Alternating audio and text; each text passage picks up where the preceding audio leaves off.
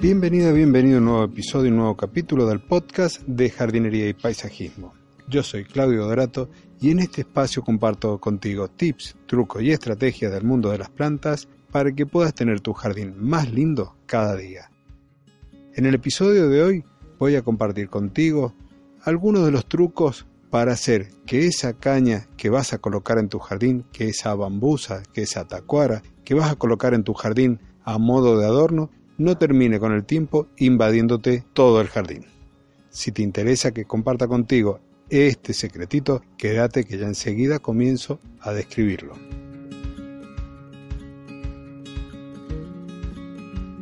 Estas gramíneas de gran porte que son las cañas, ya sean bambusas, tacuaras, la caña de Castilla, suelen emplearse en algunos casos a modo de cerco verde.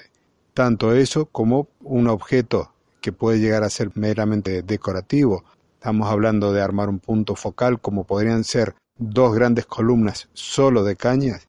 Si no las plantamos convenientemente, van a terminar invadiendo nuestro jardín. ¿Cómo ocurre eso?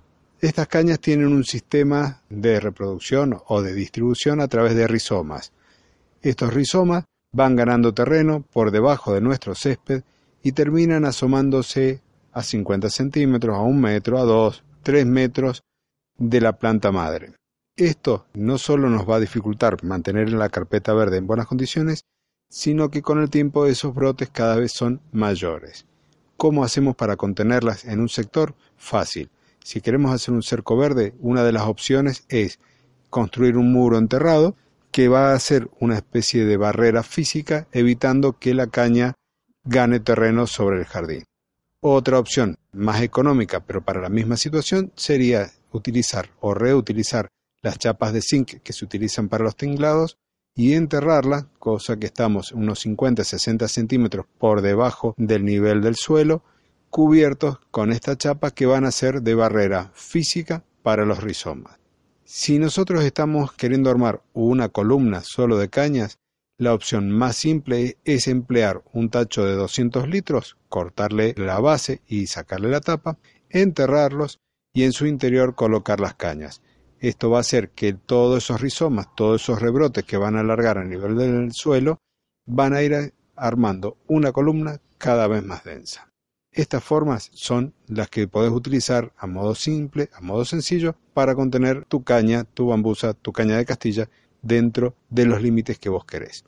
Si esto ya está en el suelo y ha crecido, no te queda otra que cortar el suelo y armar esta barrera. Tendrás que seguir las guías e ir arrancando cada uno de esos brotes que te han ido invadiendo subterráneamente tu jardín. Hasta aquí todo por hoy.